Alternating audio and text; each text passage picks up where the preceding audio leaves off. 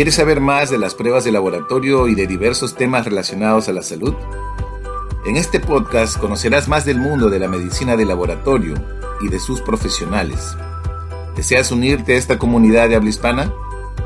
Soy Luis Figueroa y mi visión es que te sumerjas al conocimiento científico de la medicina de laboratorio. Bienvenido a mi podcast. Disfrútalo.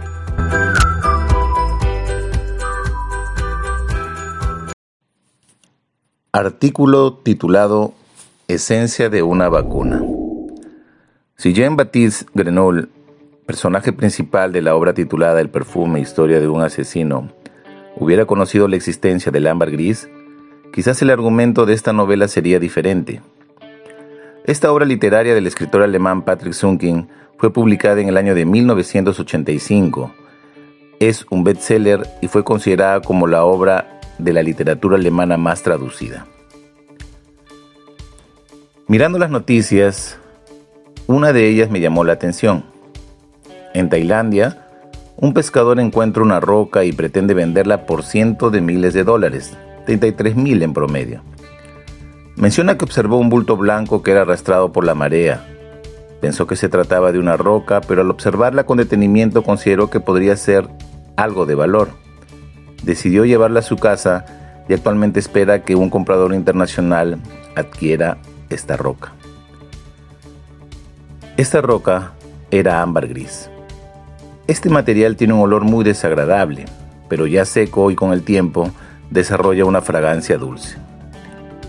Hace siglos el ámbar gris es considerado un producto de lujo usado en la antigüedad en ceremonias religiosas o como afrodisíaco en Medio Oriente como delicatessen en China o ingrediente en la medicina tradicional. Sin embargo, su principal uso de esta sustancia es en la industria del perfume. Su aroma es intenso, dulce, animal. Añade una capa dentro de la fragancia que le da un toque de pasión y sensualidad, siendo algo difícil de lograr. Esta sustancia favorece a que el perfume permanezca más tiempo en la piel, estabiliza las fragancias y es posible de fabricarlo en el laboratorio. Sin embargo, estas versiones artificiales se alejan de la original. El ámbar gris es un tipo de materia fecal y es el producto de un problema intestinal que experimentan los cachalotes, casi el 1% de ellos en promedio.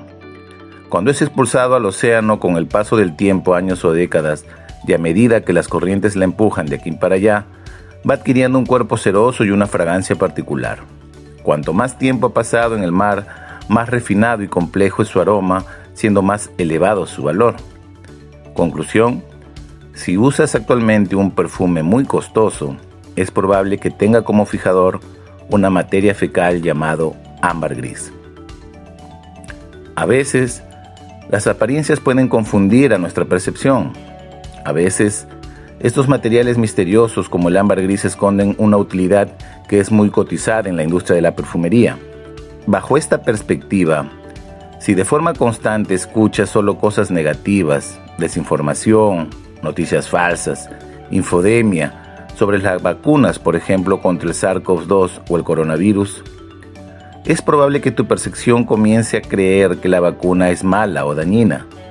Y si no te informas de forma correcta con fuentes científicas las bondades de esta vacuna y sus beneficios, quizás no vas a poder conocer la esencia verdadera de la vacuna. Por ejemplo, las vacunas iniciaron su gran aporte en la supervivencia de la humanidad desde el año 1798 con los aportes del doctor rural Edward Jenner. ¿Dudas vacunarte? ¿Deseas más información? ¿Sabes el significado de la palabra vacuna? ¿Quieres despejar tus dudas y disminuir tu incertidumbre? Puedes participar en una próxima conferencia que voy a dictar el lunes 22 de febrero a las 3 de la tarde. Puedes ingresar a mi página oficial en Lima, Perú, en Facebook y búscame como Luis Edgardo Figueroa Montes y encontrarás toda la información de este próximo evento. Es mejor estar informado. Muchas gracias. Gracias por escucharme y te invito a que continúes siguiendo los episodios en mi podcast. Nos vemos hasta un próximo episodio. Cuídate.